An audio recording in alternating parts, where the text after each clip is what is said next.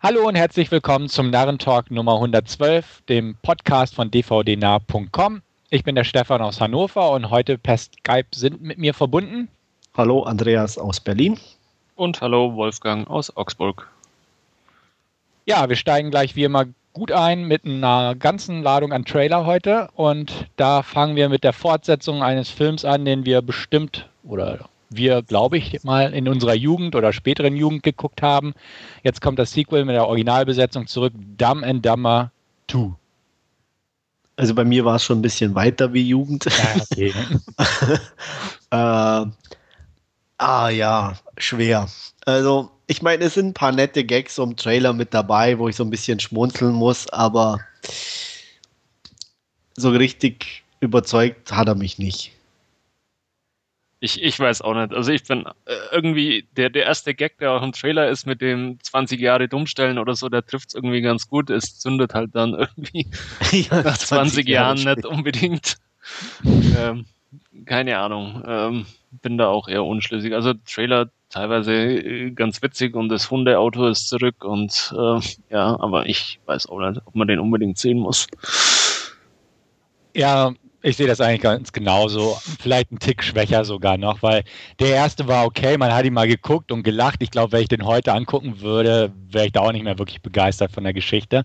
Zumal ich das auch irgendwie immer als einen der schwächeren Jim Carrey-Komödien von damals empfand. Da mochte ich Ace Ventura irgendwie lieber und so. Ähm, dementsprechend, ja, ist bestimmt okay, aber es ist nicht wirklich meine Art von Humor. Sind gewiss ein, zwei nette Gags bei, wie man auch schon im Trailer so ein bisschen erahnen kann oder auch sieht. Aber ist, den werde ich mir eigentlich nicht angucken. Da muss äh, im Fernsehen. Das kann ja, ich wollte gerade sagen, wenn man mal hängen bleibt, wobei es da dann halt wieder die Übersetzung sein wird. Ja. Hm, auch die Frage, naja. Ja, so, so ein Leihkandidat ist es dann schon, aber hm.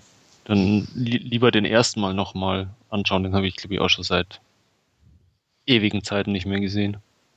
Ja. Ja, also einfach mal gucken, ob sie da irgendwie den Anschluss finden an damals, sage ich mal. Und ja. ja. Von den Regisseuren hat man ja auch nicht mal viel gehört oder viel Gutes gehört und gesehen in letzter Zeit. Und naja, ja, probiert man es halt. ist so ein bisschen irgendwo so, ja, von allen Beteiligten mehr oder weniger, ne? So ein, so ein aufgewärmter Versuch, um wieder ein bisschen sich bekannt zu machen, habe ich das Gefühl. Ja, genau. Aber gucken, kann funktionieren auf jeden Fall. Ähm, ist die Frage, ob da noch sowas wie eine Fanbase besteht von dem Film. Ja, ja schwer. ja. Oder, oder, ob das neue Publikum oder das, das heutzutage zeitgemäße Publikum da was mit anfangen kann, bleibt auch abzuwarten. Aber ja wenn man so die Konkurrenz in Sachen 22 Jump Street oder so sieht, sehr ja. kleiner Unterschied, so vom Humor durchaus her. Aber mal schauen, mal schauen.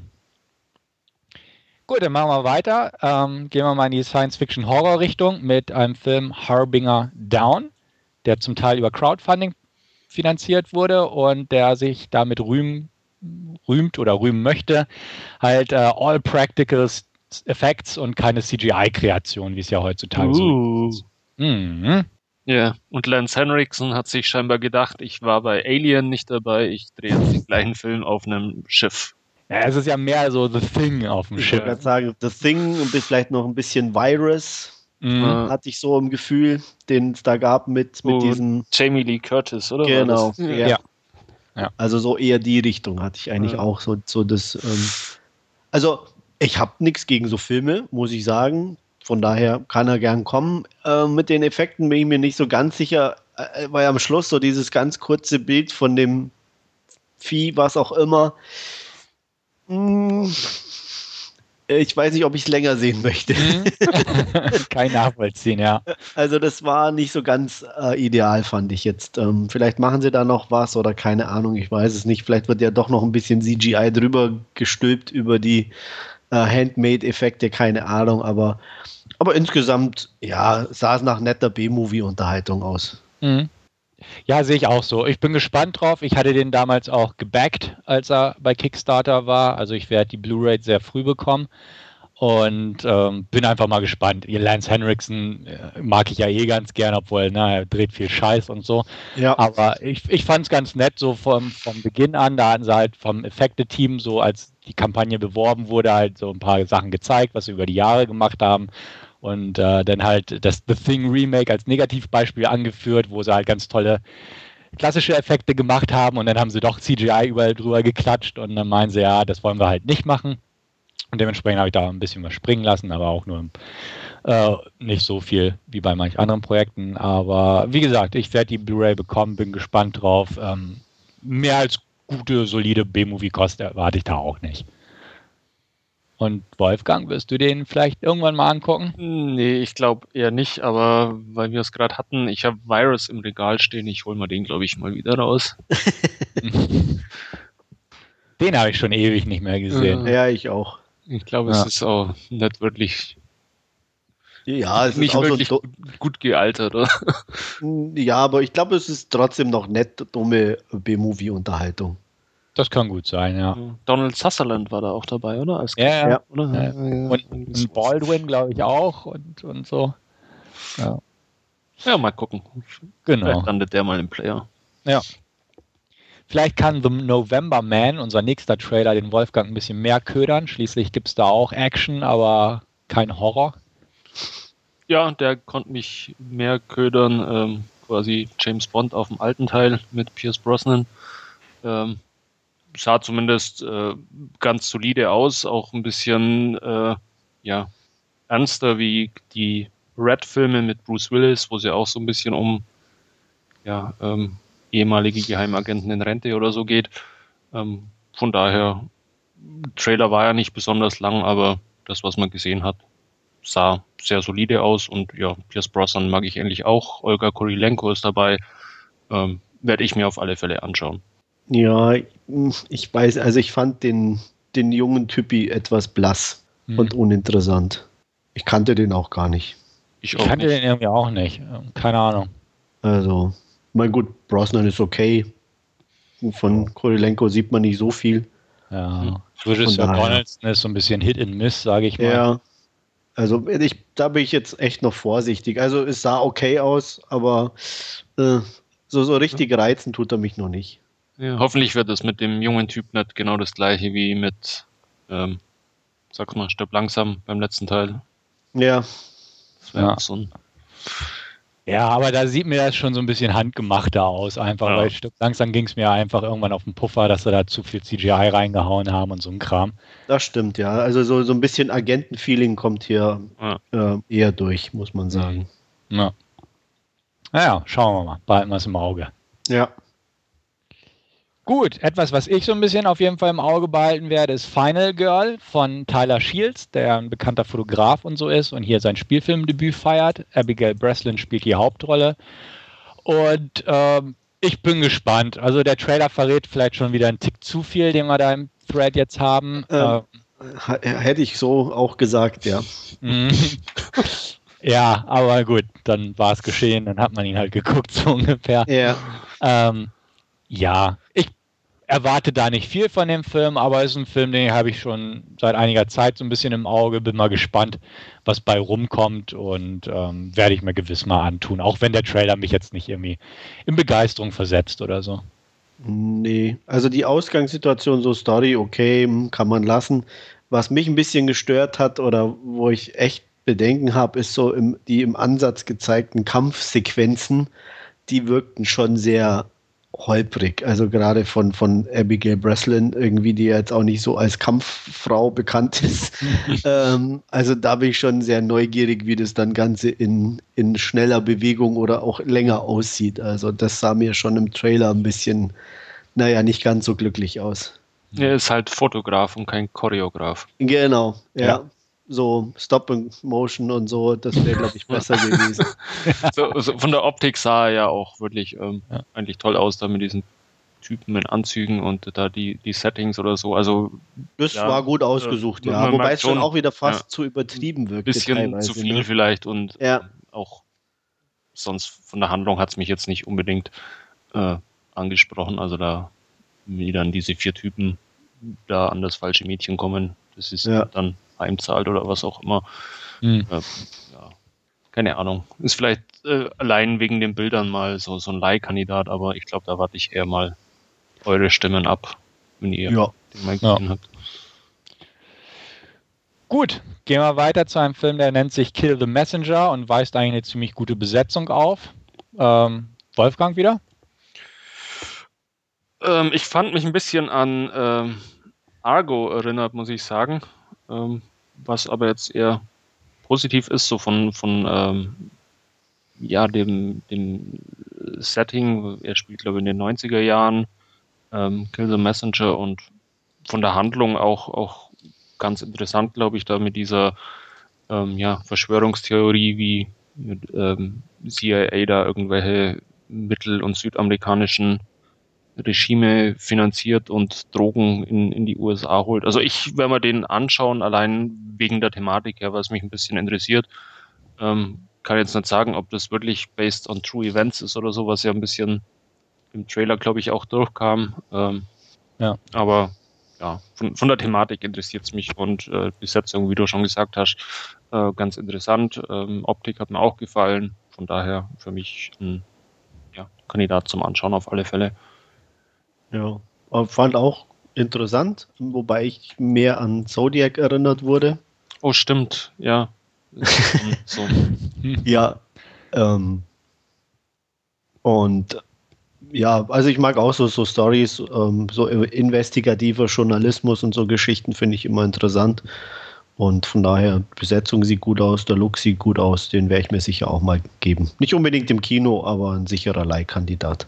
Ja, ganz genau. Also Kino würde ich auch nicht gehen, aber so interessiert er mich auch, auch gerade so amerikanische Geschichte in Anführungsstrichen oder einfach so, ja, Gesch Geschichten, die aus den Jahren hervorgekommen sind. So, ähm, interessiert mich grundsätzlich. Ich fand auch, der sah gut aus. Der hat einen zwar durchaus ab an ein, zwei Filme erinnert, aber gut.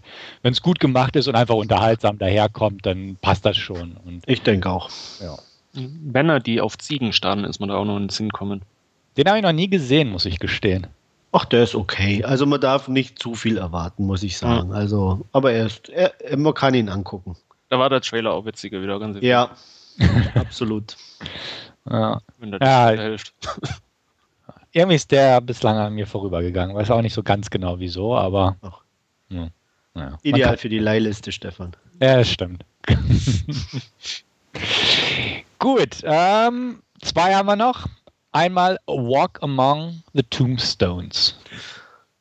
Ja, Liam Neeson, die harte Sau. auf, auf Autopilot. ja. ja. Aber egal. Ich mag so düstere Sachen, von daher werde ich schauen.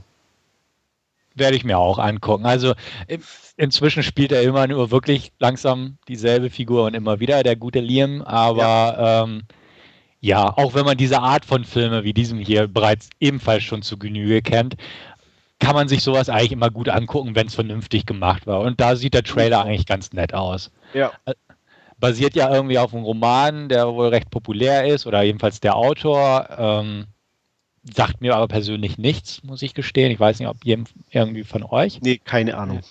Äh, nichts davon gelesen. Ja, auch nicht. Deswegen, aber ähm, ja, nö, Trailer sah in Ordnung aus, absolut. Kann man sich angucken, werde ich auch bestimmt machen. Kino nein, aber daheim auf jeden Fall mal. Ja. Oh, weil ich gerade, es gerade sehe, äh, der hat das Drehbuch zu My Blueberry Nights auch geschrieben. Also der ähm, Autor von, von dem Buch. Mhm. Den okay. habe ich zumindest gesehen. Äh, ein Wonka Wai-Film. Ja. Sagt oh. mir was, habe ich aber auch noch nicht geguckt. Und Whitney Abel ist dabei. Ja. Mhm. Also wir werden ihn uns angucken. Geht so ein bisschen hervor im Konsens, ja. glaube Ja. Ohne große Erwartung, aber. Ja. ja. ja. Ist halt Liam Neeson. Ja. Genau. In düsterer Action, das passt. Das ist seltsam in Frisur. Ja. ja. Und ein Ölbad am Anfang. Gut, ähm, sicherlich Geschmackssache, aber könnte unseren Geschmack treffen. Das ist unser letzter Trailer heute, nämlich The Interview. Mit also ich würde mich mal aus dem Fenster lehnen und sagen, Wolfgang wird es nicht so gefallen. Oh, ich, fand den, ich fand den Trailer wieder sau komisch und dann fand ja. ich auch bei Das ist das Ende sau komisch. ähm, der Film hat halt dann ähm, ja leider die Versprechen der Film eingelöst. Ist auch sau komisch. Total sau komisch, ja. Ja, ja. ja. 24 Jump Street und so. Ich, ja, ja. wir verstehen ja. genau. Ähm, aber The Interview, ich bin gespannt. Nordkorea ist ja durchaus ein interessanter Kandidat, auf den man mal humoristisch einprügeln kann. Absolut. Ähm, ist daher. ja bis jetzt noch ein bisschen Brachland, oder? Ja. Der Beziehung. Ja. Team America war da, glaube ich, ja, so der Einzige, der mir so ein bisschen in den Sinn ja. Mhm, stimmt. Mhm.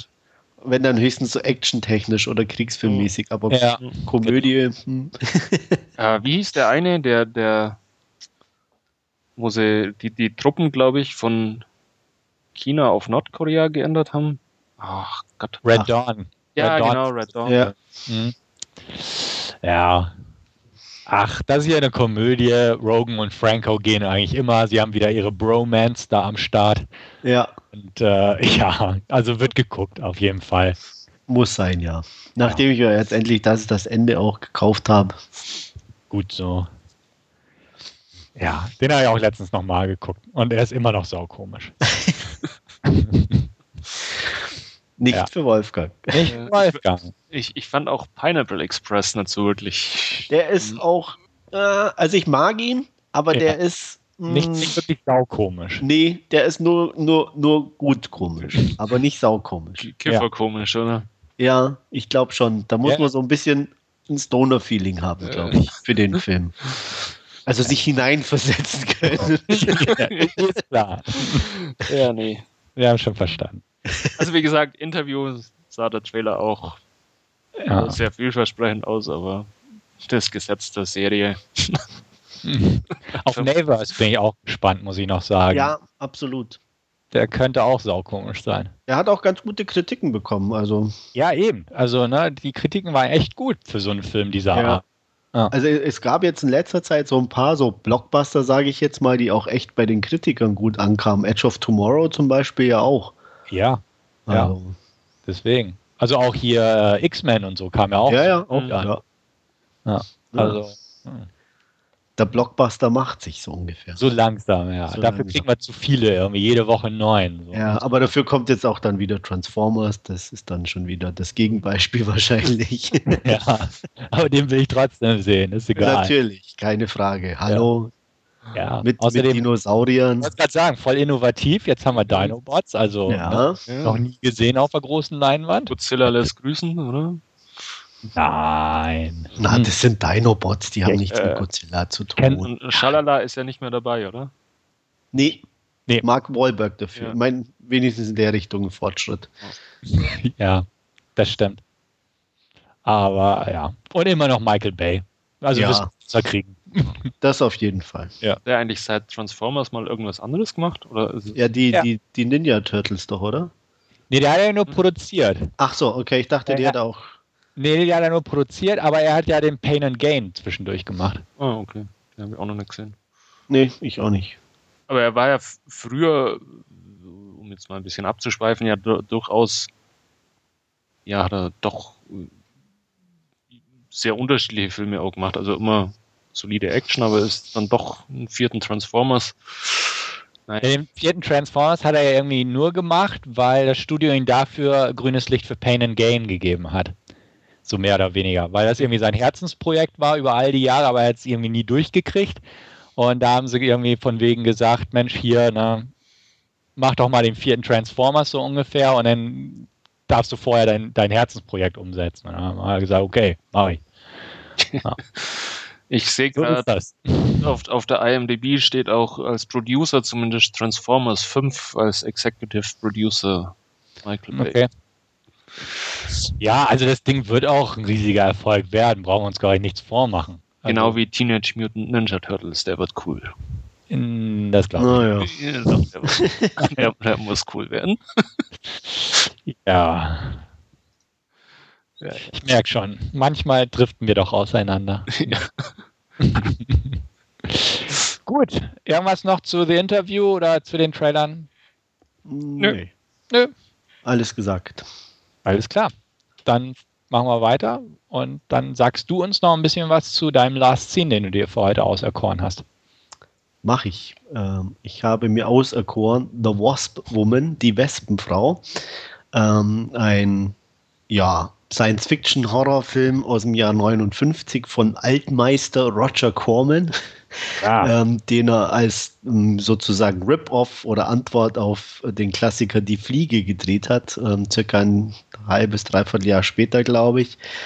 Budget war wohl sowas um die 50.000 Dollar. Ähm, worum geht's? Es geht um äh, eine Kosmetikfirma, die angeführt wird von einem ehemaligen Model, die die Firma gegründet hat, Janice Starling, die sich äh, wie jeder Mensch mit dem Älterwerden auseinandersetzen muss und ähm, früher immer für die Werbekampagnen zur Verfügung gestellt hatte, inzwischen aber aufgrund der doch eintretenden äh, kleinen Fältchen und so das nicht mehr tut und dabei auch der Umsatz ähm, rapide nach unten geht, weil eben sozusagen die Firma äh, mit die, ihrem Gesicht steht und fällt. Und ähm, ja, sie, es müssen also irgendwelche Änderungen herbeigeführt werden. Da kommt es gerade recht, dass sich ähm, ein Dr. Eric Sinthorpe vorstellt, der die Enzyme von Wespenköniginnen untersucht und erforscht und ähm, mit einem sehr spektakulären Experiment ähm, Janice Starling davon überzeugt, ihn zu unterstützen. Ähm, es kommt, wie es kommen muss. Ähm, sie willigt ein, aber unter der Bedingung, dass sie die erste ist, die ähm, sozusagen das, ähm, die menschliche Versuchsperson sein wird, um äh, diese Enzyme zu testen. Ähm, die funktionieren ganz hervorragend. Sie sieht um einige Jahre jünger aus, ist viel vitaler aber schon bald zeigen sich natürlich die ersten Nebenwirkungen, Kopfschmerzen und immer mehr Bedarf an diesem Serum. Und ähm, ja, wie es dann weitergeht, kann sich, glaube ich, jeder, der die Fliegen gesehen hat, an einer Hand abzählen. Ähm, ein netter kleiner Film, in Anführungsstrichen, wenn man natürlich so alte Sachen muss, kommt nicht an die Qualität von der Fliege ran. Ähm, aber für das, was er irgendwo mit dem wenigen Geld ist, er eigentlich relativ lustig gedreht. Es ist ein sehr langes Intro, wo man diesen Dr. Synthrop ähm, sieht, wie er ähm, so bei einer, ich sag mal, Imkerei oder so angestellt war und da äh, auf wenig Gegenliebe gestoßen ist, als er plötzlich mit Wespen anfängt zu experimentieren und diesen, dieses äh, Royal Gelee, das denke denk ich jeder schon mal gehört hat, ähm, untersucht. Und ähm, ja, sehr interessant an der ganzen Geschichte fand ich eigentlich unabhängig davon, ähm, dass es halt wirklich in 1 zu 1 Kopie eigentlich der Fliege ist, dass es für das Jahr 59, wo ich echt überrascht war, man eine Firma hat, die von einer Frau geführt wird, sehr erfolgreich geführt wird, die auch mehrere Männer unter sich äh, arbeiten hat ähm, diese Firma wohl, also so wird zumindest kommt es rüber, auch gegründet hat. Also das fand ich schon sehr fortschrittlich eigentlich für einen Film aus dem Jahr 59. Mhm. Ähm, damit hätte ich jetzt nicht unbedingt gerechnet. Aber wie gesagt, das fand ich äh, nicht ganz uninteressant. Ähm, gut an dem ganzen Film ist, ähm, oder halt, was heißt gut, kann, ist es schwierig zu sagen, weil äh, die, die Darsteller natürlich schon ein bisschen overacten, wie man es eben aus so Filmen aus den 50ern kennt, ähm, ist, dass er Dank oder Gott sei Dank eben auch nicht allzu lang ist mit 75 Minuten, sich auch nicht mit unnötigen Sachen aufhält. Ähm, dadurch kann man ihn gut gucken. Die Effekte sind ähm, sehr, naja, ähm, merkwürdig, muss man schon fast sagen. Dieser Fliegenkopf, den die Frau da oder Wespenkopf bekommt, sieht alles andere aus, nur nicht nach Wespe. Ähm, das Ganze ist dann auch so, dass sie irgendwie so einen schwarzen Bodysuit neu anhat dazu. Also ähm, ein bisschen merkwürdig das Ganze. Ähm, ganz lustig auch eigentlich, dass das, ähm, das Poster, äh, das Originalposter, sie genau andersrum dargestellt hat, nämlich mit Wespenkörper, aber menschlichem Gesicht. Mhm. Und im eigentlichen Film selber ist, wie gesagt, ein menschlicher Körper mit einem Wespengesicht und Wespenhänden.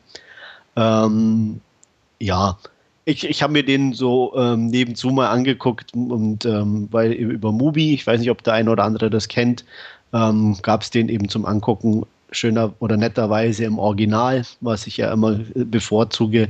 Und da habe ich die Gelegenheit natürlich gleich genutzt, um mir den anzugucken. Ähm, kommt natürlich, wie schon erwähnt, nicht an die Fliege ran, der aber auch, glaube ich, ein bisschen größeres Budget hatte und äh, auch ein bisschen die besseren Darsteller.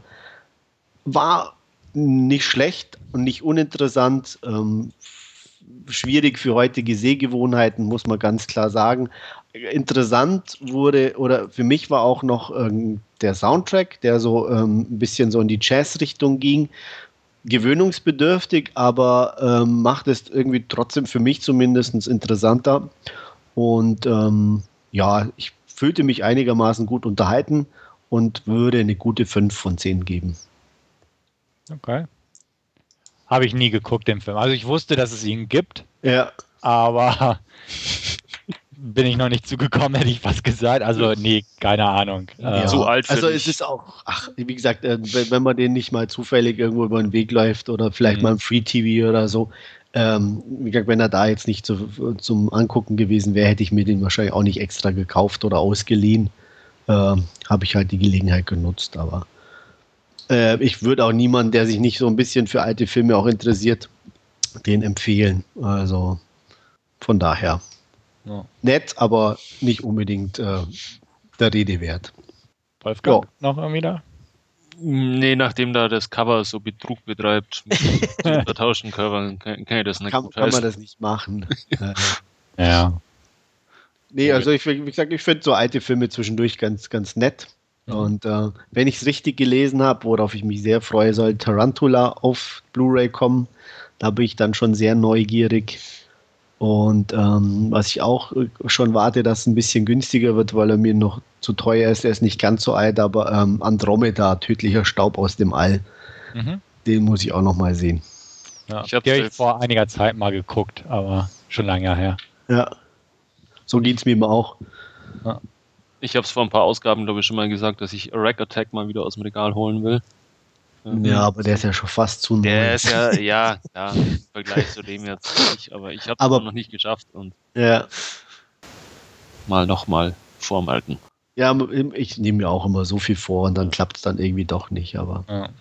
wie gesagt, das war mal, mal ein netter Ausflug in die Vergangenheit und ähm, ja, die doch andere Sichtweise auf manche Dinge, die damals noch geherrscht haben. Ja, mit Wespenaugen sozusagen. Mit Wespenaugen, genau. ja, mehr habe ich irgendwie nicht so großartig gesehen. Mhm. Zwecks Urlaub und so. Ja. Gut, dann mache ich einfach mal weiter. Ich habe mir für heute ein B-Movie ausgesucht, In the Blood. Und ja, den stelle ich jetzt euch mal vor. In the Blood ist, äh, wie gesagt, ein B-Movie, ein Action-Thriller von John Stockwell, der einigen durchaus bekannt vorkommen sollte. Der war der Regisseur unter anderem von ähm, Blue Crush, Touristas, äh, Black Cat und ein äh, paar weitere Streifen, die der eine oder andere kennt. Into the Blue, kennen auch Jessica Alba-Fans hauptsächlich. Ah. Äh, Wer was? ja. Ähm, auf jeden Fall In the Blood ähm, ist eigentlich so, ich sag mal, ein Star-Vehicle für Hauptdarstellerin, in Anführungsstrichen Darstellerin Gina Carano. MMA-Fighterin ihres Zeichens, die eigentlich dadurch bekannt geworden ist, dass Steven Soderbergh ihr Haywire mehr oder weniger auf den Leib geschrieben hat. Hier bekommt sie ihre zweite Hauptrolle nach der kleinen Nebenrolle in äh, Fast and the Furious 6. Und äh, die gute Gina spielt Ava, die eine schwere Kindheit hatte unter anderem unter ihrem ja, bösen Vater gelitten hat, der sie getriezt, aber auch trainiert und kampferprobt gestählt hat. Ähm, Drogenprobleme kamen auch ins Spiel. Eines Tages wird er umgebracht. Sie rächt sich prompt an den Leuten, äh, die ihren Vater auf dem Gewissen haben, indem sie sie eigentlich im, im selben Atemzug, wie sie sie entdeckt, gleich dahin metzelt, hätte ich fast gesagt. Sehr brutal und sehr direkt das Ganze. Aber durch die Drogen und ähnliches befindet sich ihr Leben halt so ein bisschen auf dem absteigenden Ast. Sie kriegt es aber in Gang, äh, beziehungsweise in den Griff das Ganze, macht eine Therapie, geht in Rehab und dort lernt sie ihren zukünftigen Ehemann Derek kennen, gespielt von Cam Gigandet, Gigandet. Haben wir, glaube ich, immer die Probleme gehabt, den ja, ja. Herrn auszusprechen. Der Cam halt. Der, der Cam halt, genau.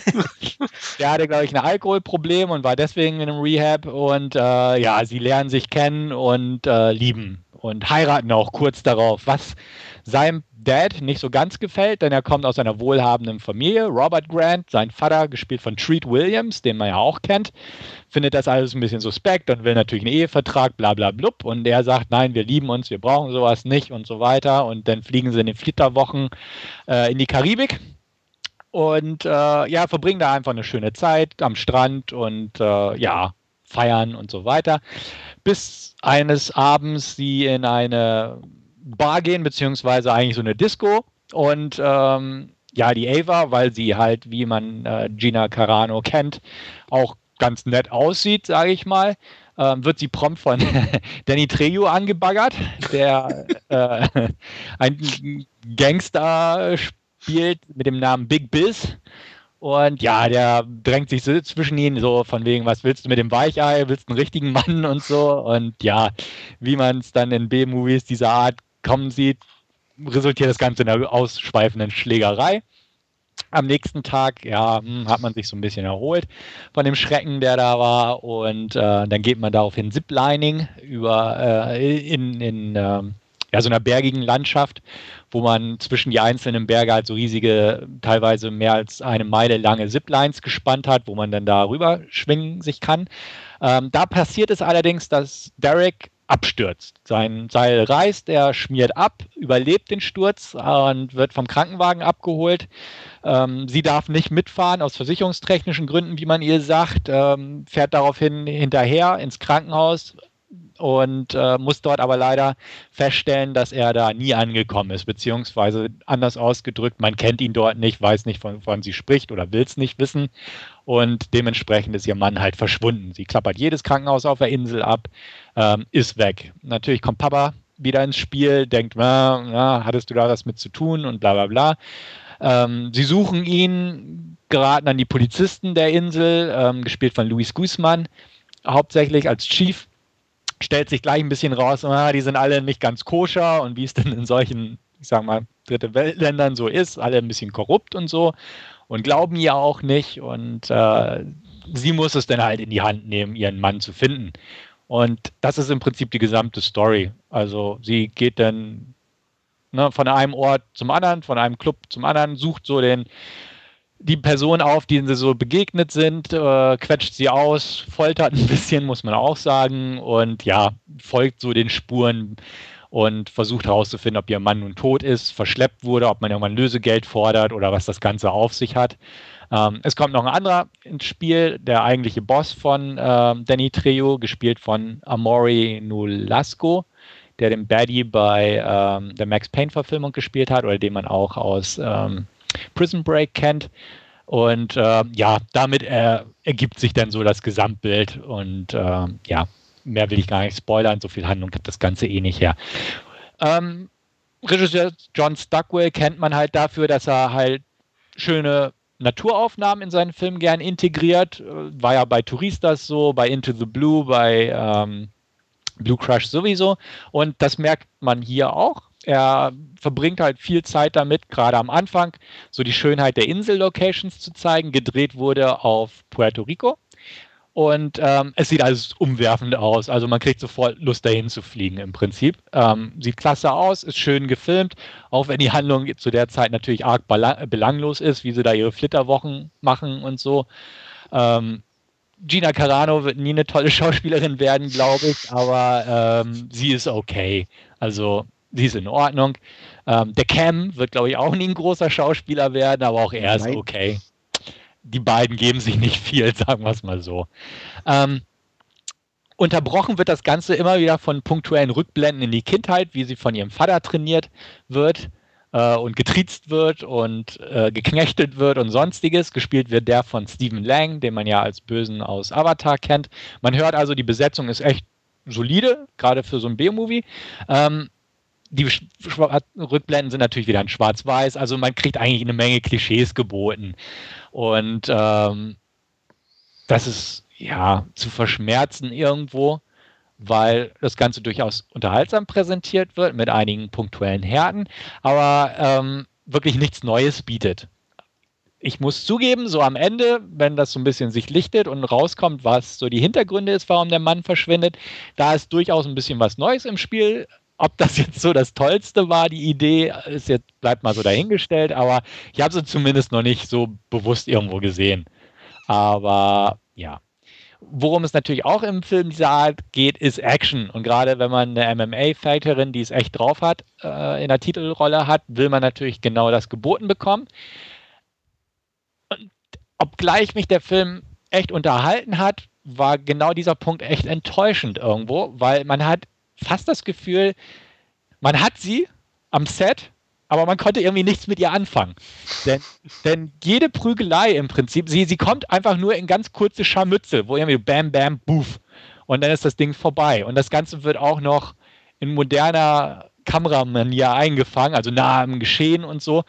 Ähm, da ist die gesamte Action in Haywire, also ich sag mal, die schlechteste Action-Szene von Haywire ist immer noch besser als die beste Action-Szene in In the Blood, weil die einfach besser dargereicht wurde. Die, da war die Kamera nicht nah am Geschehen und da wirkt es einfach cooler, während es hier einfach so kleine Prügeleien sind, ab und an mal ein MMA-Move drin ist, aber nicht so einfach sich entfalten kann irgendwo. Und das fand ich irgendwie total schade, weil ähm, die, die besagte Prügelei am Anfang in dem Nachtclub, die ist zwar auch leider durch äh, Stroboskoplicht im Prinzip kaschiert. Aber da geht es richtig zur Sache, und da denkt man, okay, wenn, wenn das jetzt so weitergeht, dann sitzt man echt mit einem Grinsen durch den gesamten Film.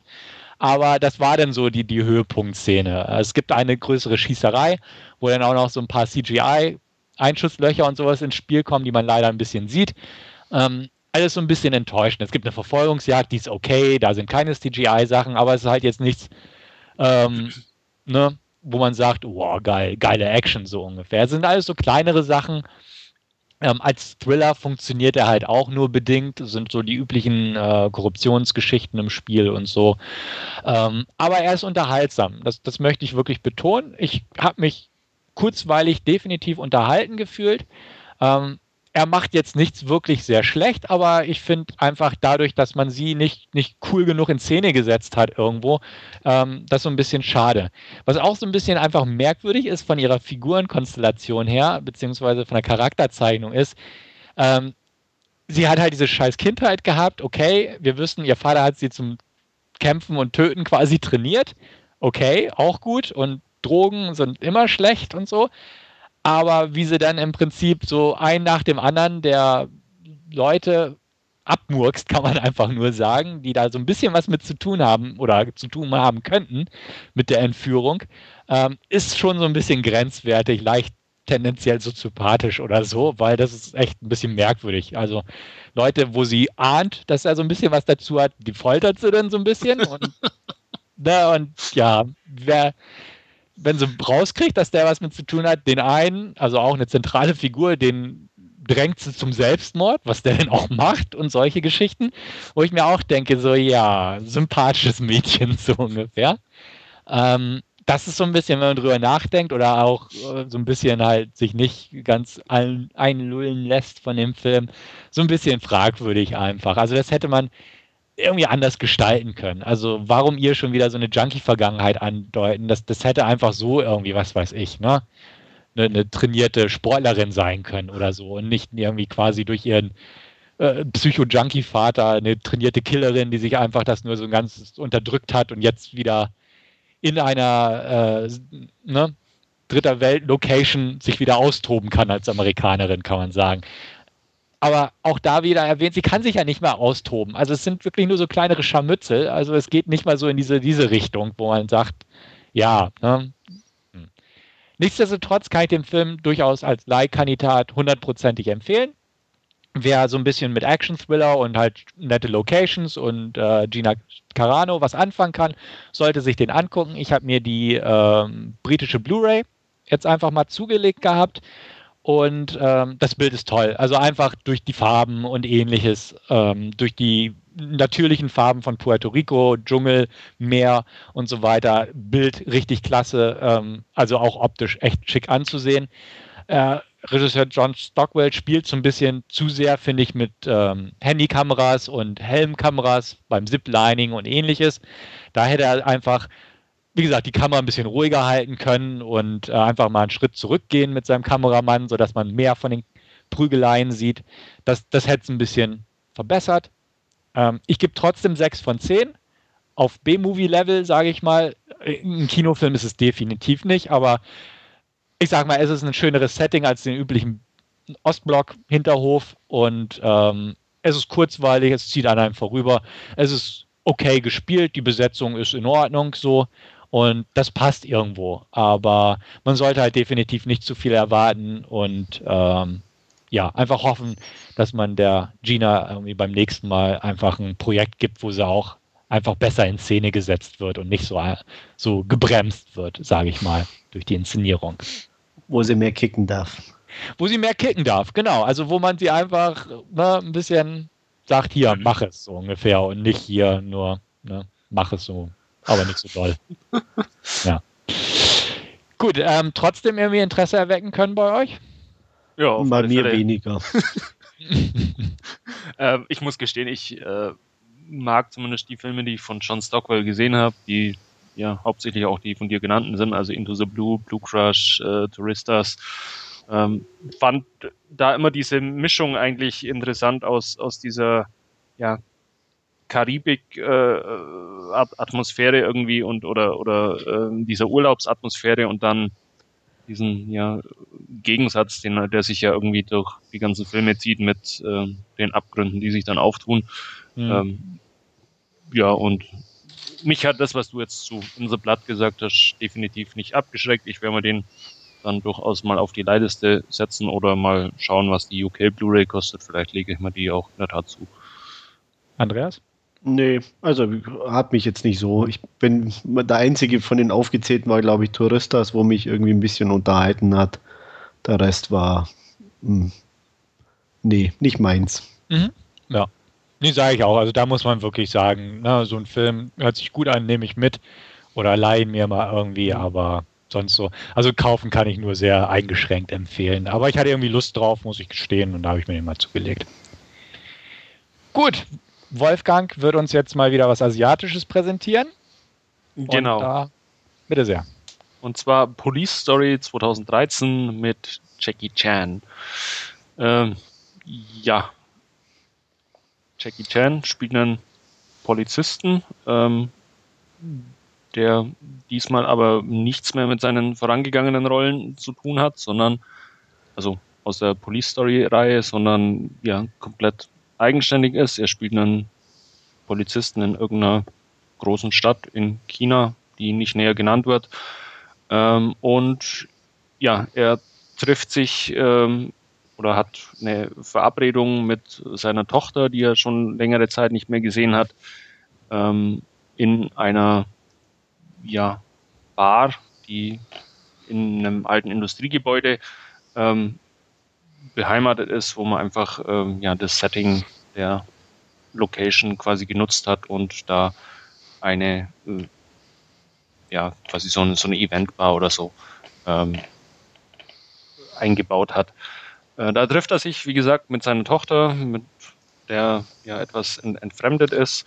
Ähm, die stellt ihm dann auch ähm, ihren neuen Freund vor. Das ist der Besitzer der Bar, äh, Wu Jiang der von Ye gespielt wird.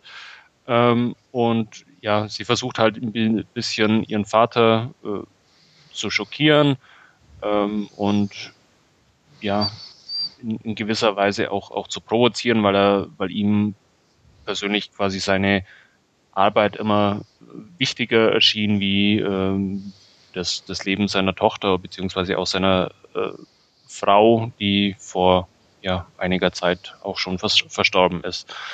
Ähm, irgendwann während dieses Gesprächs ähm, wird dann die Bar von ja, ein paar maskierten Männern besetzt und ähm, die ja, gesamten ähm, Gäste in der Bar ähm, in, in, einen Raum, beziehungsweise in, in, der Mitte der Bar befindet sich so ja mehr so ein fast schon Boxring, äh, wo die ganzen Leute eingesperrt werden.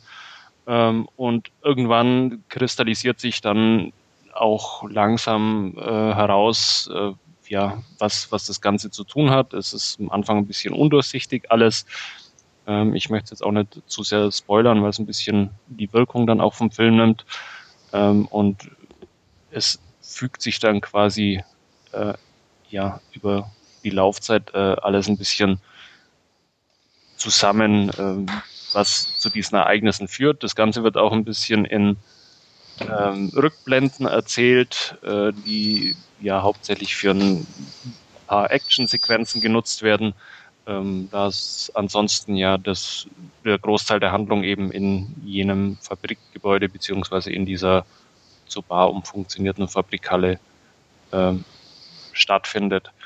Ähm, das Ganze hat ein bisschen einen zehn Start, muss man sagen, ähm, weil eben auf ja, die Figur des von, von Jackie Chan gespielten Polizisten ein bisschen eingegangen wird, beziehungsweise auch äh, zu seiner Tochter, weil eben diese Beziehung ein bisschen herausgestellt wird, ist dann eher ein bisschen, ja, ein bisschen zaghafter Start das Ganze, ähm, nimmt dann aber an Fahrt auf und ja, auch wenn dann ein bisschen diese ganzen ähm, Verstrickungen und Verwebungen ans Tageslicht kommen, wird das Ganze dann doch deutlich interessanter und ja, äh, sehenswerter.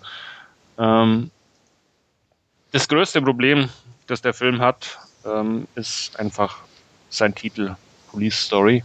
Ähm, da passt er nämlich überhaupt nicht mehr rein in diese Reihe. Ähm, wie gesagt, Jackie Chan spielt nicht mehr den lustigen Luca Chui der ja, ersten Police Story Teile, sondern es ist eigentlich komplett losgelöst, ein eigenständiger Film. Ähm, und ja, an diesem Erbe, sage ich mal, hat er dann auch schwer zu knabbern, weil er kann oder er erfüllt diese Erwartungen, die man eigentlich an Police Story Filme hat, nicht mehr. Und äh, von, von einem Police Story Film erwarte ich eigentlich immer ja spektakuläre äh, Action-Sequenzen, ähm, nicht allzu viel Handlung, muss ich ganz ehrlich sagen. Und ja, ähm, halt viel Akrobatik irgendwo von äh, Jackie Chan, aber da ist wohl einfach auch das Alter ein bisschen schuld dran. Ich habe vorhin extra mal nachgeschaut. Jackie Chan ist heuer 60 Jahre alt geworden, äh, auch nicht mehr der Jüngste. Ähm, da ist es wohl ein bisschen schwieriger und äh, ja, Police Story 2013 hat dann auch nicht mehr die großartigen akrobatischen, äh, ja, gut choreografierten Actionsequenzen eines Jackie Chan zu bieten, sondern setzt ganz vereinzelt ein bisschen auf ja, äh, Verfolgungs- und, und Autofahrsequenzen, die ein bisschen in Rückblenden mit reinkommen ähm, und hat zwar schon noch den ein oder anderen Fight zu bieten, aber nicht mehr das, was man ja von früheren Jackie Chan Filmen eigentlich so gewohnt ist. Ähm, nichtsdestotrotz ist, wenn man mal den ja, über, über diese, diesen Aufbau des äh, Grundgerüsts quasi hinwegkommt, ähm, die Story doch ganz interessant ähm, zum Verfolgen, wenn auch vielleicht ein bisschen zu lang geraten das Ganze ist. Ähm, ich ja, muss gestehen, ich war auch eher zwiegespalten. Wie gesagt, ich bin ein bisschen enttäuscht davon, weil eigentlich der Name was anderes verspricht, was dann letztendlich äh, geboten wird. Und äh, dann ist es ja, oder wird es, glaube ich, den meisten so gehen, dass sie ein bisschen von dem Film enttäuscht sein werden. Äh, von daher von meiner Seite auch eher nur wertungstechnisch eine 5 von 10. Ähm, wie gesagt, wenn man das Ganze mit einer anderen, unter einer anderen Prämisse quasi angegangen wäre, wenn der Titel nicht wäre, glaube ich, könnte man durchaus dann noch auf, auf die 6 von 10 auch hochgehen. Ähm, ja, soweit zu Police Story 2013. Ich glaube, Stefan können wir gleich außen vor lassen. Der wird sich nicht anschauen und Andreas, nee. weiß ich nicht. Ähm, na, also ich bin kein Jackie Chan-Fan, definitiv. Also ich mochte auch die alten nie. Ähm, ich mag Asienfilme, aber der, das war mir immer zu blöd. Das war für mich Slapstick und Slapstick äh, können andere besser. Wie und, dick und doof. Zum Beispiel. Mhm. ja. ja. Ähm, was mich oder weißt oder ist das Police Story der Originaltitel? Also ähm, ist der bewusst so gewählt oder ist es nur jetzt sozusagen ein äh, europäisierter, amerikanisierter Titel? Äh, nee, der ist schon im Original. Jetzt lass mich mal kurz nachschauen. Ja, ist auch im Original äh, ein Police Story Titel. Okay, weil, wie gesagt, dann macht es eigentlich ja, wirklich ist, keinen Sinn irgendwo. Es ist extrem unglücklich, weil, weil wie, wie gesagt, wenn man die Police Story Filme äh, kennt und Ähm, das sind halt immer diese fetzigen Actionsequenzen, allein wenn ich an den ersten Teil denke, mit äh, was, was in Bad Boys dann ja so schön parodiert wurde im zweiten Teil, wo dieses Auto durch diese Barackensiedlung am Hang, Hang entrunterfährt ähm, und, und lauter so Sachen, die, die Bussequenzen aus, aus Police Story, wo Jackie Chan außen an den Bus dort hängt oder der dritte Teil mit einem Hubschrauber über Kuala Lumpur, wo er unten an der an der Leiter dort hängt und lauter so Sachen. Und das sind eigentlich so diese Actionsequenzen, die ich mit Police Story verbinde. Und äh, ja, da ist halt hier jetzt überhaupt nichts mehr zu sehen. Das sind ein paar so, so Cage-Fights, die dann in dieser Bar eben äh, stattfinden. Äh, eine ein bisschen ausgebreiteter und dann ähm, in den Rückblenden, wie gesagt, ein bisschen äh, ja so eine Autoverfolgungsjagd äh, erzählt oder mal eine Jagd zu Fuß über einen äh, Güterbahnhof war es, glaube ich, für mich jetzt nicht alles äh, täuscht oder eine, eine alte Industrieanlage. Ähm, und das ist irgendwie, ja, eben kein Police Story. Aber wenn ich da auch noch mal einhaken darf, ähm, ja. Habe ich zwar jetzt nicht gesehen, aber soweit ich mich erinnern kann, muss mich korrigieren, wenn es nicht stimmt, hat er doch vor ein paar Jahren schon mal wieder einen Police Story Film rausgebracht. Mhm. New, New Police, New Story, Story, oder? Genau. Der aber doch auch eigentlich, oder zumindest hatte ich vom Trailer her damals den Eindruck, auch eher ein bisschen so realistischer Kopf-Thriller, bisschen düsterer ja, und so war das stimmt, aber der war auch schon ein bisschen losgelöst, glaube ich, von den alten Figuren, wenn ich mich da jetzt richtig. Ah ja, aber ich meine ja, aber selbst der ähm, war ja nicht mehr mit, oder aber, aber der hat, hat den mit den alten nicht mehr so viel zu tun, aber der hat oder? fetzige Actionsequenzen drin gehabt. Okay. Die einfach, äh, ja, auch, auch äh, das Ganze eben zu einem Police-Story-Film gemacht haben. Auch mhm. Jackie Chans First Strike ist, glaube ich, auch von der Figur ein bisschen was anderes, ist aber offiziell Police Story 4 oder so. Also da, es ist nicht immer rein festzumachen auf, auf eben die Figur. Es ist eigentlich eher so dieses ähm, Konstrukt oder wie der Film mhm. eigentlich aufgebaut ist, dass einfach Jackie Chan da dieser ja, ähm, akrobatische Polizist irgendwo ist, der sich da eben durch seine Fälle mehr oder weniger durchprügelt. Und okay. äh, das hat New Police Story unter anderem auch gehabt. Klar, das sind dann, das war dann auch 15, 20 Jahre nach dem letzten Teil, beziehungsweise First Strike war ein bisschen später, aber gut, es waren etliche Jahre später und da sind halt, ja, actiontechnisch hat sich da ein bisschen was getan. Das ist halt dann eher so ein, so ein Hochglanz-Actioner geworden. Aber der war einfach, ja, man konnte sagen, das ist jetzt ein neuer Police Story-Teil bei New Police Story und äh, die 2013er Inkarnation kann da leider überhaupt nichts dazu beitragen in okay. dem Bezug. Ähm, als ja in kleiner Action-Thriller oder so ähm, dann durchaus, aber ja, ganz interessant zum Anschauen zumindest, aber eben kein Police Story. Und da nagt er auch eben schwer dran. Hm. Okay. Ich werde ihn trotzdem auslassen. Gut. Ich auch, wenn es kein Police Story Film ist.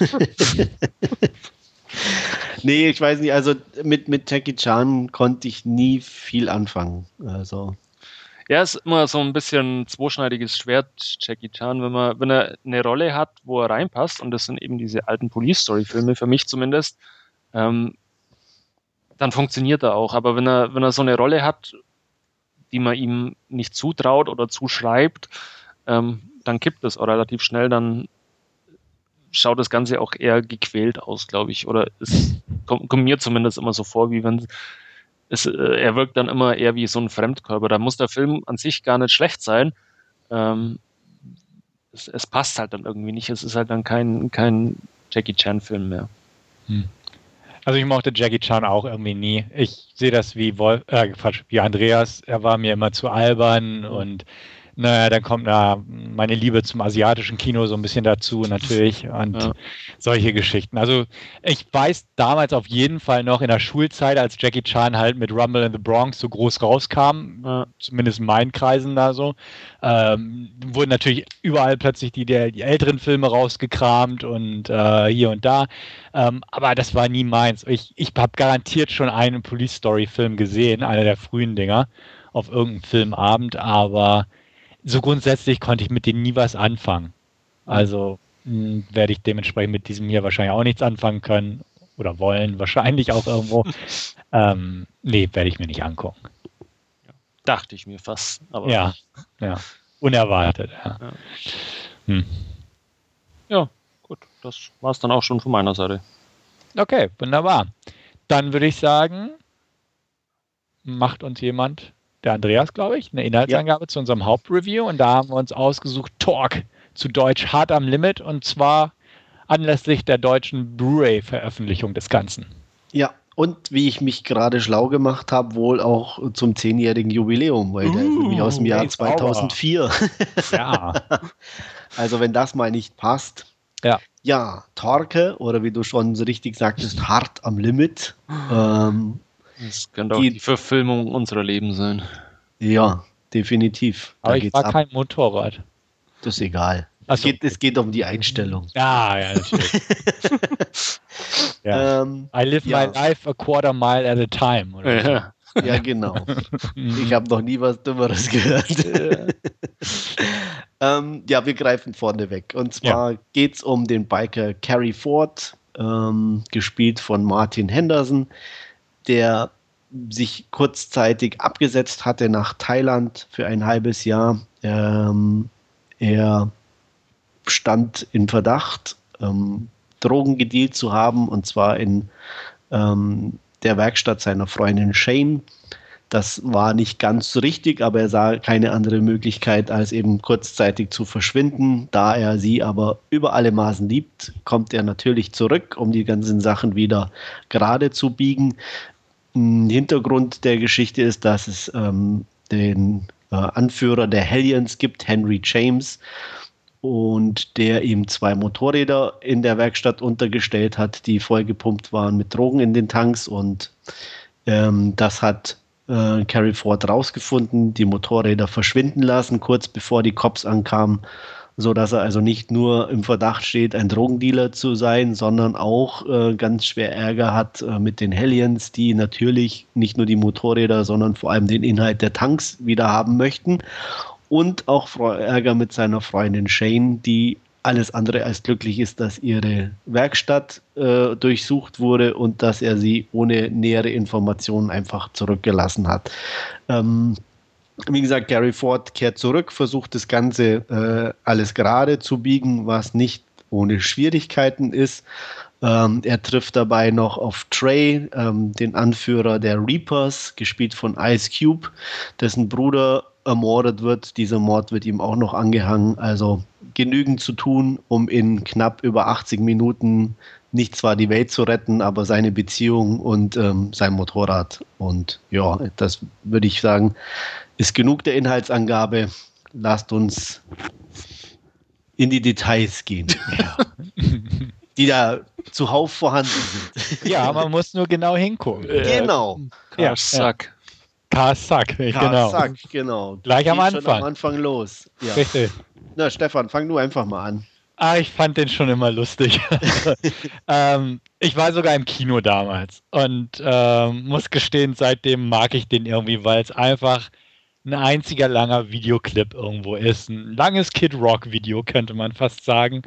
Er hat diese Videoclip-Optik, er gut, er hat auch Dialoge und sowas, aber trotzdem, er ist einfach visuell irgendwie ziemlich cool, weil man da wirklich Szenen aneinander gereiht hat und geschnitten hat, die man so einfach von der Optik her meistens in irgendwelchen Videoclips oder so findet oder stilisierten Dingen, Geschichten.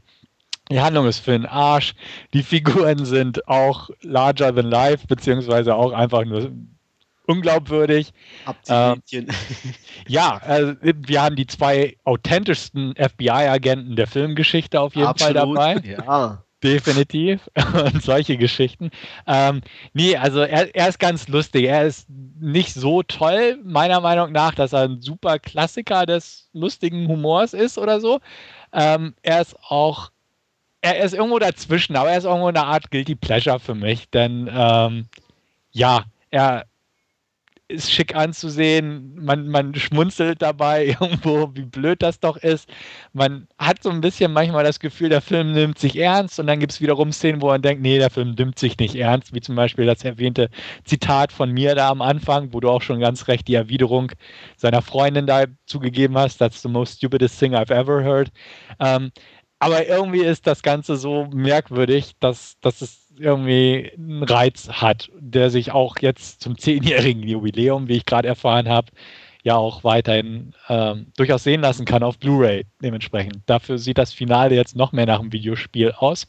Aber ähm, nein, also ich habe den gern jetzt nochmal angeguckt und mir hat es wieder durchaus auf eine guilty Weise Spaß gemacht. Reicht für die nächsten zehn Jahre wieder, oder? mal gucken. Ja, fünf. ja, fünf, genau so. Wolfgang? Ja, mir geht's ähnlich. Ähm, er ist, reitet da halt so auf dieser ja, Fast and Furious Welle. Ich glaube, er kam nach dem zweiten, kam er raus. Ähm, reitet das halt ein bisschen weiter, das ganze Thema setzt auf Motorräder statt auf Autos. Ähm, wie Stefan schon sagt, da diese Videoclip-Ästhetik, ähm, die Dialoge sau doof. Das Finale, ich, ich habe die DVD geschaut, ähm, ja, durchaus äh, schlechter wie ein, äh, wie ein Videospiel oder so, selbst zur damaligen Zeit fast schon. Ähm, auch, auch dieses turbinenbetriebene Motorrad. Das es aber in echt gibt. Das gibt es in echt, ja, das habe ich zufällig auch vorhin noch äh, nachgelesen, aber trotzdem, ja, saß. Aber man sieht es mal nicht in echt durch eine Stadt fahren. Das ja. ist nicht ja. unbedingt, nein. Also ich nehme mal eher an, dass es so für die Salzwüste und so gemacht ja. ist, für Geschwindigkeitsrekorde, aber trotzdem, also es ist schon sehr strange, ja. Mhm. Also er ist ähm, ein, ein, Guilty Pleasure auf alle Fälle, da kann ich mich äh, nahtlos anschließen. Ähm, das ist, ja. man, man muss es einfach sehen, um es zu glauben irgendwie. Ja. Also ich weiß jetzt nicht, ich habe den, glaube ich, immer nur im Ansatz irgendwo mal gesehen, aber nie richtig ganz. Es war jetzt sozusagen mein erstes Mal.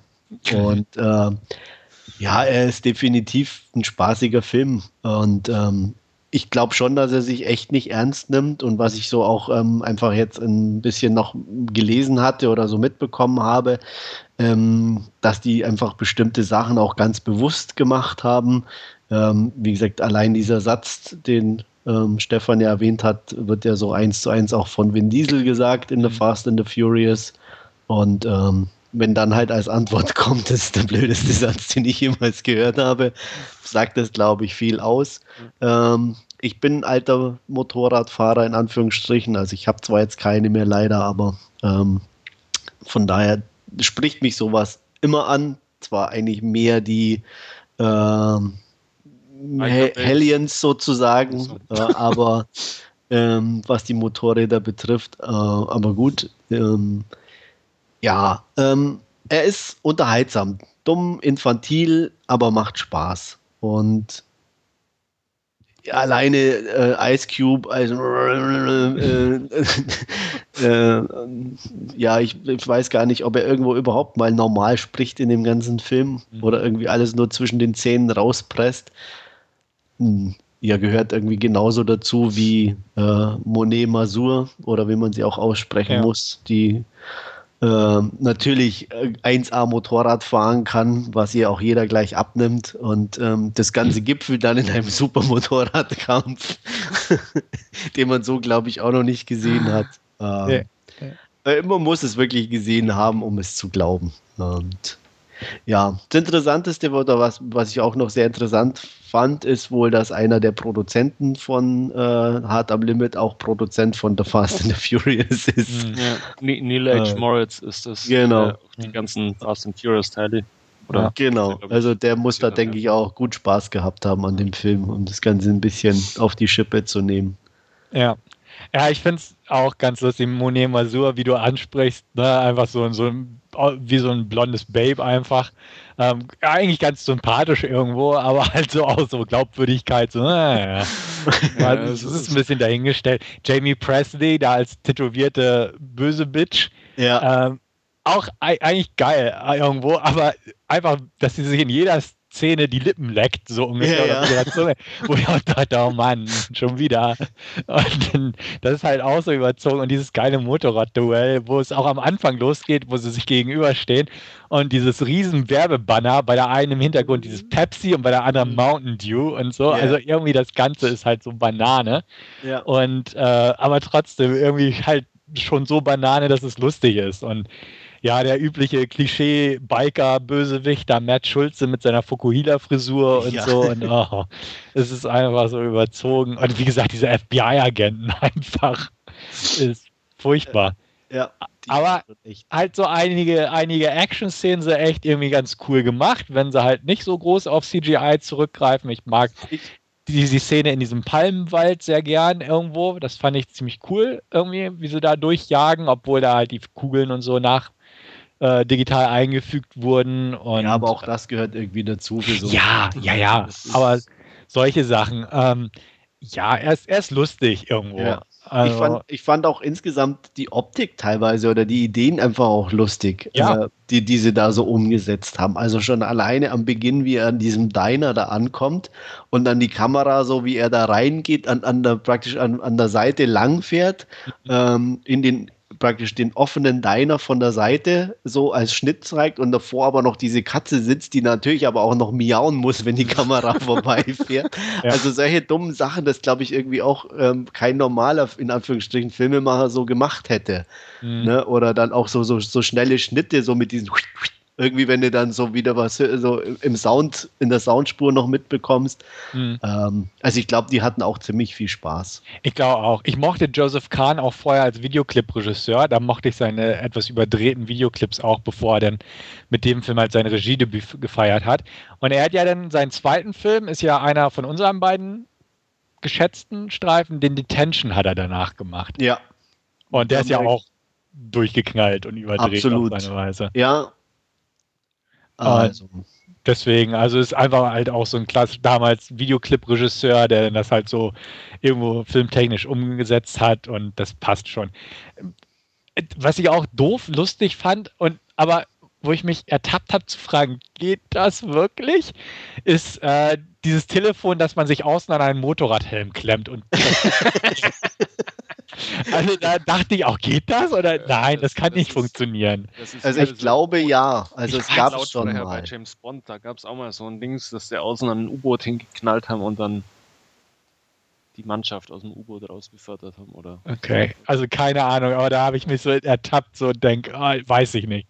Ist das jetzt totaler Mumpitz oder gibt es das wirklich so? Wie, wie, macht man das also, heutzutage jetzt, wenn man da mal 2014 schaut mit Handy und Smartphone? Gibt es da irgendwas naja, für einen Helm mein, oder ist das auch verboten? Oder wie, wie nee, also ich denke mal, das ist ja, also es gibt ja Helm mit Sprechfunk sowieso. Okay. Mhm. Also, ähm, und andererseits, ich meine, ähm, ich sag mal, so ein Knopf, ähm, das Kabel selber ist ja nicht, nicht dick. Das mhm. kannst du ja locker unterm Helm durchklemmen äh, sozusagen. Und dann könntest du theoretisch, glaube ich, auch mit Handy telefonieren oder so. Äh, aber es gibt da, soweit ich weiß, auch eigene Einrichtungen, so ähnlich wie, wie eine Freisprecheinrichtung fürs Auto. Mhm. Gibt es das dann halt über einen Helm oder so. Ja. Wow. sind so die Fragen, die mir beim Filmschauen in den Sinn äh. Ja, es ist ja auch echt strange. Also vor allem, er fährt ja dann, er nimmt ja das Handy oder klemmt sich das da extra ans Ohr und dann fährt er auch los, ohne es wieder zurückzugeben. Ja. Und also irgendwie halt echt, es passt nicht so richtig irgendwie alles zusammen. Aber es muss auch so sein, weil ähm, ja. ja. Also mich hat ja eigentlich auch der Film insofern gleich überzeugt vom Soundtrack her. Fängt an mit Chains Addiction, dann mhm. spielen Monster Magnet im Club. Ja. Ähm, also das war ja schon mal irgendwie für mich gemacht, so ungefähr. Ähm, da konnte dann nicht mehr viel schief gehen. Mhm, das stimmt. Welche Szene auch so großartig schlecht einfach ist, ist, ist dieser Hammer-Crash. Ja.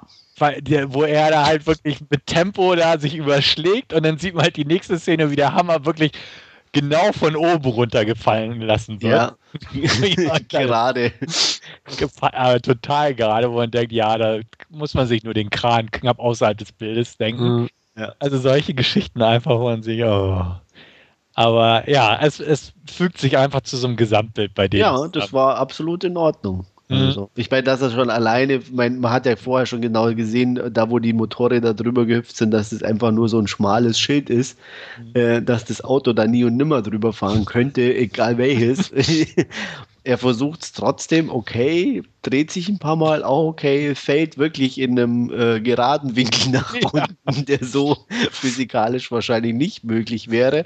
Ja. Und ähm, dann noch der coole Satz von ihm dann zum Schluss, ne, wenn du natürlich so aufs Dach fällst, ja, weil der fällt ja wirklich aufs Dach, ja. dann zu sagen, Gott sei Dank haben die Airbags funktioniert. Fand ich schon echt grandios. Ja, ja. Und so ist irgendwie der ganze Film, ne? So, du Mit fällst aufs Dach und denkst dir, Gott sei Dank haben die Airbags ja, funktioniert. Spitzenklasse, genau. Ja, Und noch den Killer-Plot-Twist am Ende. ja der natürlich auch ähm, so völlig aus der Luft Ja. gegriffen, aber ähm, ja, aber es, wie gesagt, aber es passte zum ganzen Film und Ja. ähm, Das stimmt. Ja, es ist auch, auch insgesamt alleine dann auch die FBI-Agentin, alleine die Idee, dann das ganze Ding dann trotzdem in die Luft zu jagen, um den einen da. Ähm, ja, da hätte ich mich, glaube ich, als ähm, äh, Werkstattbesitzerin echt herzlich bei, Ja. bei denen bedankt. ähm, man hätte es, glaube ich, auch anders lösen können. Ja, vor allem auch, dass sie diese Explosion überlebt hat und so. Ja, Die natürlich, ja. Laden und Ja. also solche Geschichten einfach von A bis Z. Aber wie gesagt, es ist einfach so strunzig, dass es ganz lustig irgendwo ist. Absolut, ja. Ich kann mir vorstellen, dass manche Leute diesen Film gucken und, glaube ich, nur noch mit dem Kopf schütteln. ja. Beziehungsweise Oder- oder ihn-. Oder ihn abfeiern wie wir ein bisschen. Genau, irgendwo Ja. ist da. Aber ja. Also, ich werde mir sicher irgendwann wieder angucken. Vielleicht auch schon vor fünf Jahren, das weiß ich noch Ja. nicht. Also, Ja. Aber das Finale wird halt nicht besser. Das sah, sah echt. Nee, das ist wirklich grottig. nee, das ist Also, wirklich äh, extremst noch abgedrehter wie der Rest. Also sowohl ja der, der Kampf der zwei Bitches in dem Sinne, äh, der ja, Ja, aber da- der schaut völlig Banane ist, ja. aus aber Die Zuggeschichte Auf- ist jetzt auch Film- nicht gerade physikalisch toll. Stimmt, die haben ja auch noch die Zugsequenz. eher Auf den Zug springen, durch den Zug fahren, da oben drauf. über den Zug fahren, genau. Also, Ja, alles Ja. geboten. Hm. aber da haben sie dann nochmal richtig aufgedreht, ja. Ja, da haben sie einfach nur den Computer angeschmissen. Und äh, Das war nicht mal Computer irgendwie, das sah ja aus wie gemalt teilweise irgendwie. Was Das war. Verfolgungsjagd. da saß ich auch schon im Kino und dachte auch, was war denn das gerade so ungefähr? Und dann Also, regen, sich die Leute über die Eröffnungssequenz von Ultraviolet auf. Ja, aber ne, da ist es wenigstens der gesamte Film Ja. ist so bei Ultraviolet. Ja. So gelackt und künstlich. Hm. Und hier ist es ja wirklich so, na, er ist ja schon Völlig recht, aus, aus, aus dem ganzen Rahmen gerissen irgendwie. genau, richtig. Da haben sie es echt überzogen, so irgendwo. Während, wie gesagt, halt die Zugsache und so, da war ja auch schon CGIs im Spiel. Ähm, das Motorradding war ja nicht groß mit CGI, wo sie sich da bekriegen. Das war ja irgendwie anders gelöst, hatte ich da Ja. Gefühl.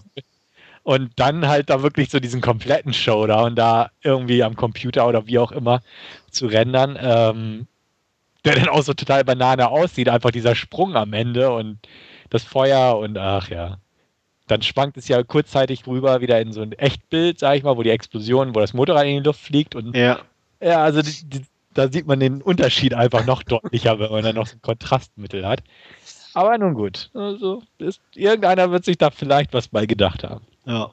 Aber ich, ich habe auch so, oder liege ich da richtig, wenn ich mich oder so erinnere, dass der nicht so gut wegkam bei, beim, beim Kinostart, aber so nach und nach weltweit seine Kosten dann doch eingespielt hat? Ja, irgendwie sowas habe ich auch in Erinnerung. Ja. Also äh, ich habe es vorhin gelesen, äh, gekostet hat er wohl angeblich um die 40 Millionen Ja. und in den USA hat er 20 Millionen eingespielt und äh, im Rest der Welt äh, an die 40, also Kosten sind wohl gedeckt Okay. und dann halt natürlich wahrscheinlich die Heimkinoauswertung oder so kommt dann natürlich noch dazu. Ja, die wir jetzt nochmal gesteigert haben. Äh. Oder ich, ähm, Stefan und ich zumindest, Ja. durch den Kauf der Blu-ray. Genau. Ja, ich vor etlichen Jahren schon mit dem Kauf der DVD. Mhm. Aber ich fa fand den jetzt nicht upgrade-würdig. Oh, also ich finde die Blu-ray Also- ist schon. Die Blu-ray ist schick. Also ich muss mich, also gut, klar, der, der, das Ende Ja. ist jetzt nicht äh, Blu-ray würdig, keine Frage, aber so da, ansonsten fand ich den schon Ja. ordentlich Ich- ich-. Wird jetzt kein zweites Mal Geld dafür ausgeben. Also ich Ja. werde Ah. die, DVD die nächsten fünf Jahre oder in zehn Jahren wieder. Mhm. Zum 20-Jährigen. Ja. Ja. Hier kommt ein Steelbook. Stimmt. Ja. Wo seid Ja. ihr mit der Wertung? Ich tue mich echt schwer, weil ich, ich finde ihn schon irgendwie witzig äh, zum Anschauen oder so, aber ich Ja. kann ihn halt echt nicht gut bewerten. Ah, ich habe mich eigentlich relativ schnell festgelegt von der Wertung. Dann fang doch du mal an. Also für mich, ähm, es ist kein Weltklasse-Film, aber er macht Spaß, von daher ist es für mich ein klassischer Siebener.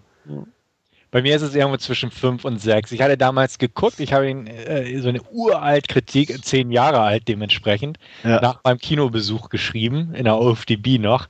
Ähm, da hatte ich eine 5 von 10 gegeben.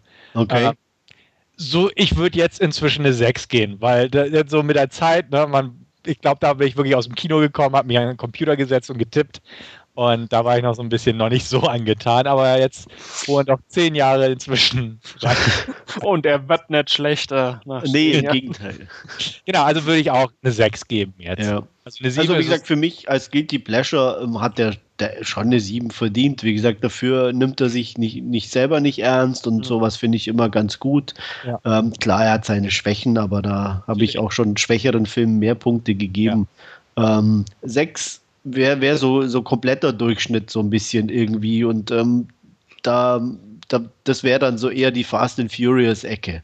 So, mhm. ich nehme mich total ernst und habe gute Action und alles und ähm, da, da würde ich ihn eigentlich schon eine, eine, kleine Stufe höher stellen. Wie gesagt, mhm. durch das, dass er sich nicht ernst nimmt und ein paar nette Sachen einfach mit dabei sind und deswegen kriegt er von mir da auch eben eine 7. Okay. Objektiv natürlich klar. Äh, ja, natürlich, klar. Also, Wäre es weniger, aber so als Guilty Pleasure, denke ich auf jeden Fall.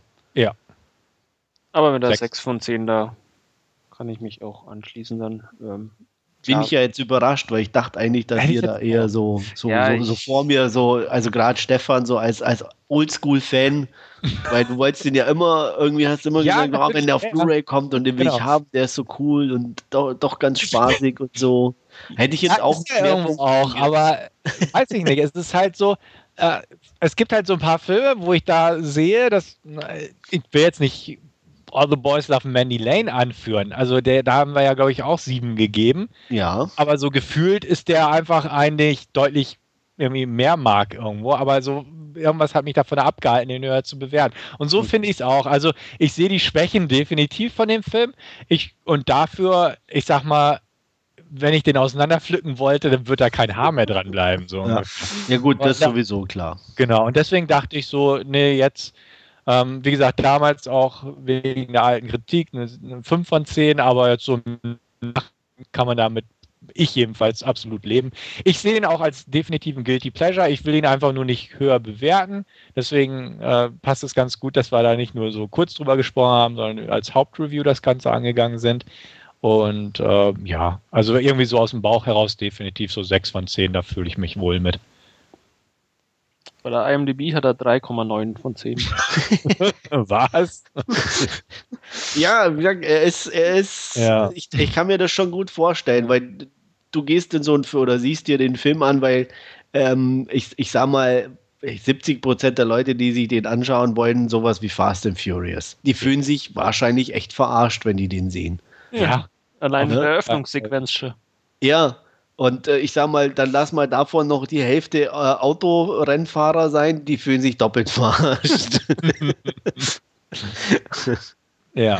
Ich meine, äh, das ist ja auch schon einer der, der ersten Sätze, ne? Warum seid ihr Autofahrer immer solche Arschlöcher? Das, ne? Ich meine, wenn du so einen Satz hörst und da draußen deinen getunten Golf stehen hast, ich glaube, da kriegst du erstmal das Kotzen. Und ähm, ja. Ja, glaube ich auch. Aber es gab ja auch nie einen zweiten Teil oder auch keine Gerichte oder so für nee. Fortsetzung. Ich glaube, da ist da lief am Anfang auch in den USA einfach zu schwach. Zu schlecht mit 21 Millionen, wie du gesagt hast, oder so. Das ist, ja. das ist zu wenig. Also da hätte er schon in den USA seine Kosten, glaube ich, einspielen müssen. Ja. Ähm, dann wäre es eventuell eine Möglichkeit, aber so. Ja, ich weiß nicht, was, ja, doch, eigentlich von der Zeit her hätte man fast sagen können, eventuell hätte auch jemand irgendwie so ein Direct-to-Video-Sequel nachschieben können. Ja. Aber ja, gut, ist ja halt auch nie passiert. Nee. Aber, aber ich meine, gut, dafür gab es genügend Fast and Furious dann. Genau, gibt es ja bis heute noch, ne? Ja. Ja. Aber gut, also wie gesagt, ne, so kann er alleine dastehen. Ja, ist ja auch nicht ganz schlecht. Ja. Genau. Gut, dann glaube ich, haben wir ganz gut was dazu gesagt. Es sei denn, es möchte jemand noch was Abschließendes ergänzen. Karlsack. Karlsack, ja. gut, mit diesem schönen Schlusswort verabschiede ich mich dann und bedanke mich nochmal herzlich fürs Zuhören und hoffe euch beim nächsten Mal ebenfalls wieder begrüßen zu dürfen. Auf Wiedersehen. Auf Wiedersehen. Bis bald. Jo, ciao, bis ciao. Bis zum nächsten Mal. Tschüss.